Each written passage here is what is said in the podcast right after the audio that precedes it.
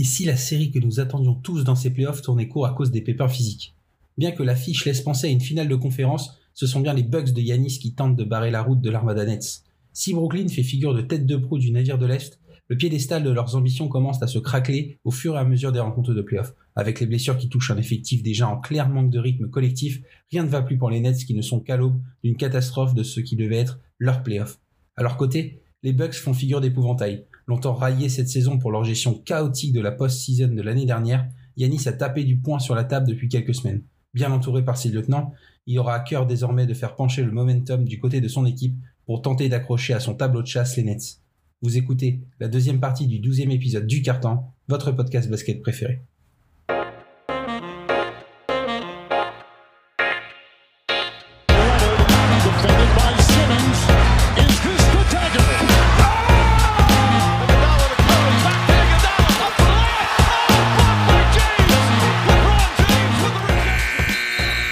À toutes et à tous et bienvenue pour ce deuxième carton de ce douzième épisode et je suis toujours accompagné de mes camarades du soir avec Teddy à ma droite.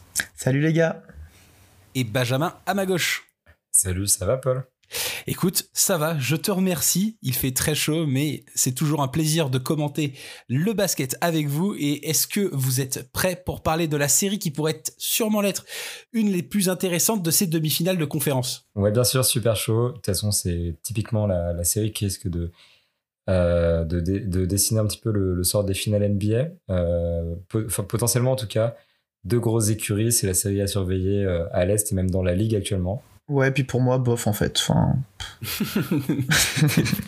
T'es pas emballé Pas beaucoup, pas beaucoup, pas bah, beaucoup. Et pourtant, euh, les deux premiers matchs pouvaient peut-être laisser espérer d'un sweep de la part des Nets et de surtout grâce à leur armada offensive, mais les Bucks ont contre toute attente retourné la situation à domicile dans des matchs haut en couleur, mais qui ont sûrement laissé des traces et des marques des deux côtés. Et avant de parler de ça, on revient très rapidement sur le premier tour de chaque côté, qui a été vraiment comme une balade de santé avec un 4-0 du côté de Milwaukee et un 4-1 pour Brooklyn. Euh, Teddy, pour toi, les équipes ont vraiment donné l'impression d'être arrivées parfaitement prêtes pour ce rendez-vous? Oui, c'est ça. Euh, en tout cas, je commencer par, par les Bucks. Ils m'ont, assez impressionné et ils ont bien pris leur revanche sur, euh, le hit. On a réellement vu un, très très beau collectif des Bucks et puis des, leaders qui ont été présents. En tout cas, ce trio a été largement présent. Bon, ils ont perdu DiVincenzo en, en route et, ça a pu peser en tout cas au début de la prochaine série. Et pour les Nets, de la même manière, euh, ils ont perdu euh, un match, hein, mais, une petite frayeur parce que voilà, on, essaie de se préparer dans ces playoffs, mais pour le coup, euh, pareil, la, triplette a fait le job. Encore une fois, il y a eu un départ, en tout cas, une perte d'un joueur un peu plus important que DiVincenzo, un côté Nets, Arden, et puis ça jouera forcément dans, dans la suite de la série. Je doute pas qu'on va en parler prochainement là. toi, pour toi, Benjamin, avant de, de s'attaquer à cette série, est-ce que tu tu as un avis sur, euh, sur, ce, premier, euh, sur ce premier tour? Euh, je pense que personnellement, moi, les Bucks m'ont beaucoup impressionné, mais j'avais vraiment le sentiment que ils avaient surpréparé cette série face à Miami, qu'ils étaient prêts à affronter Miami, mais qu'au début du, du, tour face aux Nets, ils n'étaient pas aussi prêts justement. Donc moi, j'étais désagréablement surpris entre les deux tours finalement. Euh, côté Nets, euh, le premier tour était celui qui devait avoir lieu, c'est-à-dire euh, domination face à des Celtics très très affaiblis. Alors il y, a un match qui est passé grâce à un Jason Tatum providentiel, mais ça c'est les, les attendu aussi. des équipes à star. Oui c'est ça, il était, il était attendu. On attendait le Tatum game, en l'occurrence 50 points, c'était assez impressionnant, mais une défaite pour les Nets, c'est rien de. C'est vrai que si on s'intéresse maintenant euh, à cette série. Brooklyn, globalement, hein, s'est imposé facilement lors des deux premiers matchs. Et quand elle est arrivée à Miami, elle semblait bien plus en difficulté, troublée certainement par l'activité défensive des Bucks, et on va y revenir parce que ce sera vraiment l'un des facteurs X de cette série. Il faut dire bien sûr, comme tu l'as dit Teddy, qu'il euh, y a eu l'absence de James Harden, ça a été un point noir bien entendu dans le tableau, mais le point pourrait potentiellement grossir avec l'événement qui secoue la sphère NBA avec la blessure dimanche de Kyrie Irving sur une mauvaise réception sur le pied de Yanis. Alors il y a beaucoup de gens qui parlent de l'intentionnalité de euh, du geste Benjamin, je me tourne vers toi en tant que notre injury report vivant au sein de l'analyste. Est-ce que tu as vu un mouvement d'intentionnalité de la part de Yanis? Je m'attendais à devoir répondre à ce genre de questions, honnêtement. Euh, je pense pas que ce soit intentionnel parce que. Enfin, c'est difficile à dire en fait, parce que c'est qu'une question d'opinion, de perception des choses. Et la seule chose qu'on peut dire dans ce cas-là, c'est que de manière générale, Yanis, c'est un nice guy qui est fair play. Euh, je pense pas qu'il ait fait ça pour blesser euh, Kyrie Irving. En revanche, c'est quand même une grande maladresse de sa part et c'est quelque chose de très dangereux. Euh, quelque chose qu'on a vu dans beaucoup de séries de, de playoffs, ce qui a coûté euh, sa série à Kawhi Leonard euh, face aux Warriors en 2017 notamment, le fameux pied de Zaza Pachulia. Mais qui était plus intentionnel à ce moment-là. La Zaza, là, c'est vraiment, il le fait exprès. Là, pour le coup, on peut difficilement remettre en cause l'intentionnalité. Mais là, par contre, euh, je, je suis pas convaincu. euh, je suis pas convaincu. Il était vraiment sous lui. J'ai l'impression qu'il a, il a ignoré. Il était dans le match. Mais ce qui était vraiment bizarre, en fait, c'était de revoir tout le monde reprendre la possession comme si de rien n'était, comme si c'était rien passé. C'était vraiment chelou. Euh, pendant ce temps, Kyrie Irving était au sol, en train de tenir sa cheville droite. Je me permets de m'avancer un peu sur le diagnostic, etc. Pour l'instant, on parle d'une entorse de la cheville droite. Euh, une radio a été passée. Aucune fracture n'a été révélée, ce qui est bon signe. L'autre chose qui est plutôt bon signe, en l'occurrence, euh, c'est qu'il est sorti lui-même du terrain en boitant, soit. Mais euh, voilà. Euh, moi, ce que je crains un petit peu, c'est que ce soit une, une entorse de la cheville haute, la fameuse blessure qui a empêché LeBron de jouer pendant très longtemps en saison régulière et qui l'a potentiellement gêné en playoff. Et si c'est le cas, il risque de, galérer à retrouver Irving pendant les playoffs si il passe déjà les Bucks. Ça va être très compliqué forcément parce que à la suite de cette euh, de cet événement, les Nets ont eu du mal offensivement. KD a été extrêmement bien tenu, notamment par PJ Tucker. Teddy, pour toi, est-ce que la blessure de euh, de Kyrie a été le tournant de la série? Oui, oui, bon, elle en, pour le moment, elle est, Enfin, elle encore très être. récente. Bien sûr, elle pourrait Euh, être un, un des euh, tournants de la série. Bah, vu comme ça, on va se dire, allez, non, ils ont réussi à, à terminer le match. Bon, ils l'ont perdu, mais, mais en fait, euh, évidemment que si, ça va être, ça va être un tournant, euh, pas d'Arden, pas d'I- pas d'Irving, euh, des Nets qui, enfin, pardon, des Bucks qui sont justement, euh, je parle souvent du momentum, mais sur leur lancée. Euh, imaginons qu'ils gagnent justement ce, ce match 5 qui est euh, souvent le match, un match très très décisif, les matchs impairs, et qui retournent à la maison pour, pour finir la série. Euh, forcément que, que ça va jouer.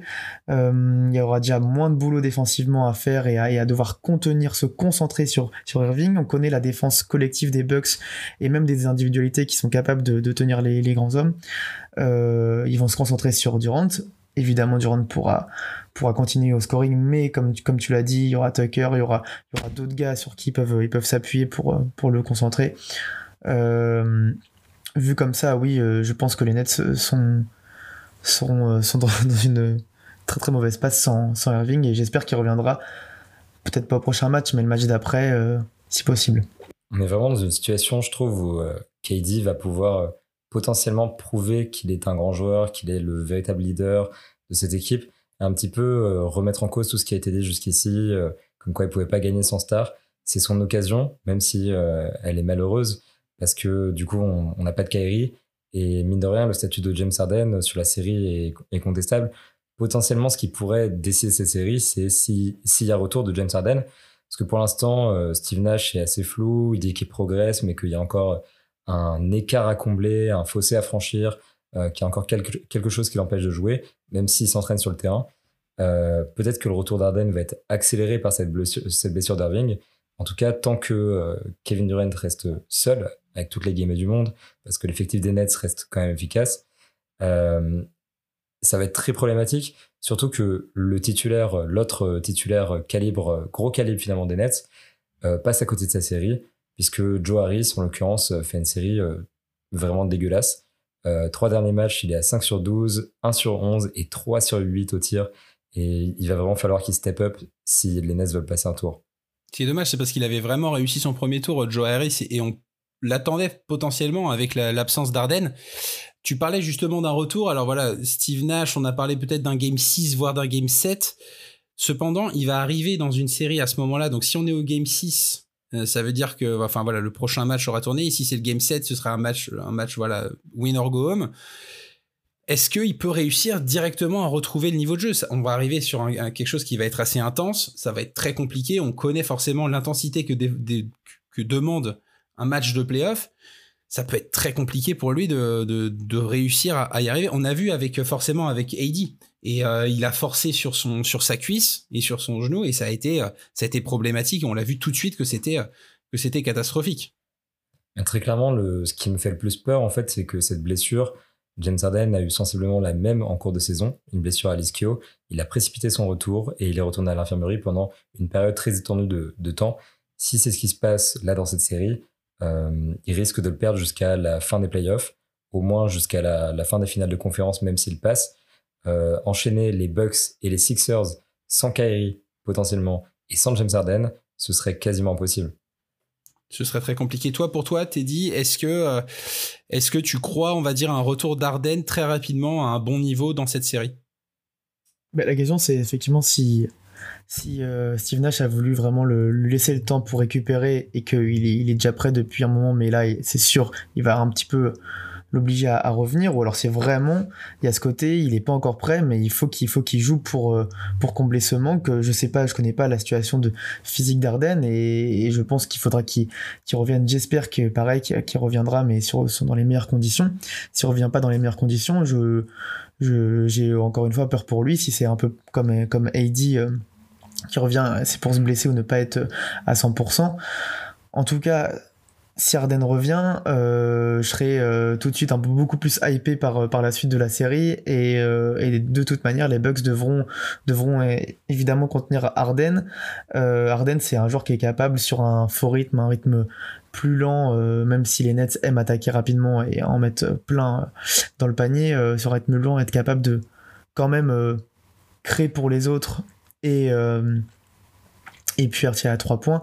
On sait aussi qu'Arden, sa force, c'est pas, c'est pas en défense, donc on va pas lui demander non plus de faire les, les efforts qu'on peut demander à un AD défensivement et faire la différence.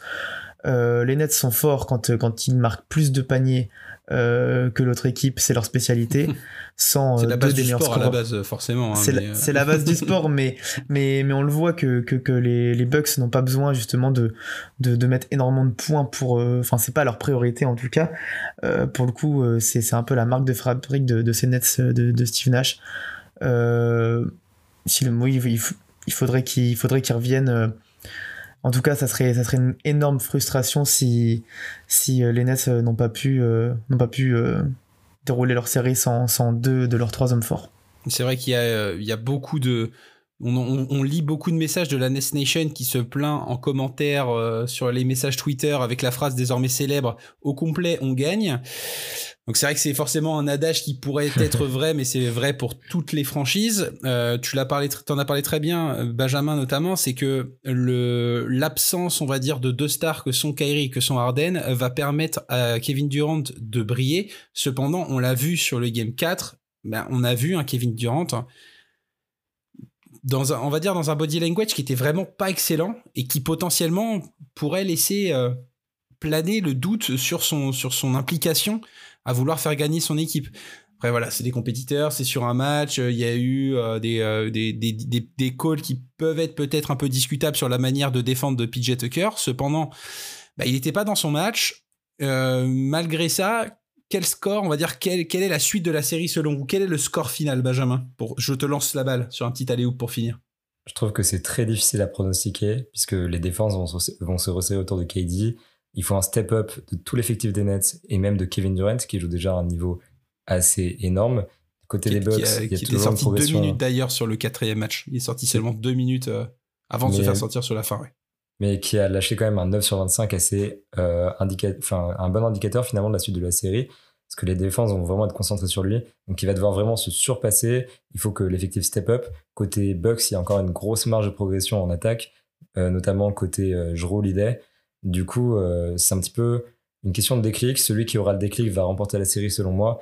Euh, tout peut arriver. 4-2 hein. pour n'importe quelle équipe, 4-3 pour n'importe quelle équipe. Mais puisqu'il faut bien se mouiller, moi je dirais 4-3 pour les Bucks en l'occurrence. Ok, de toi côté, Teddy, est-ce que tu es du même avis avec un petit 4-3, un match 7 Un beau match 7 Ouais, ouais j'aimerais bien un match 7 dans, dans cette série. Euh, pour le prochain match, en tout cas, je, vous en ai parlé, je, il va évidemment être, être décisif. Euh, surtout que là, ça va être euh, pour l'équipe, pour l'équipe qui va gagner, l'autre, celle qui sera d'effet de, ce match et sera obligé de, de, gagner ou sinon c'est fin de saison assurée. Euh, donc il y, a tellement de d'attentes pour les deux équipes qui euh, ne visent pas qu'une finale de conférence mais carrément le, titre euh, et ils ont les effectifs pour que, que je vois bien un match 7 jusqu'au bout et, j'espère avec, avec au moins un Harden ou un Kyrie sur, sur le terrain pour aider Kevin Durant. En tout cas, ça va être intéressant de voir cette opposition qui pourrait être sûrement l'une de ces, enfin, c'est vraiment la série euh, de ces demi-finales de conférence avec deux des meilleurs rosters de la ligue qui s'affrontent et forcément, on a vu que les rosters ont été touchés par pas mal de blessures.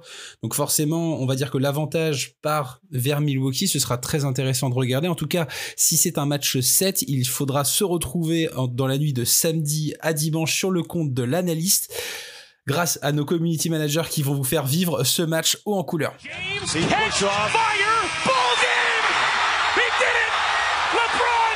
Le buzzer du deuxième carton retentit. Je vous remercie de nous avoir suivis pour cette deuxième partie du douzième épisode. Je vous invite à vous rendre également sur les réseaux sociaux de l'analyste pour nous donner votre avis et votre pronostic sur la série entre les Brooklyn Nets et la Milwaukee Bucks. Rendez-vous également sur notre site l'analyste.fr. D'ici là, on se retrouve très prochainement pour la deuxième mi-temps. Bonne journée à vous. Salut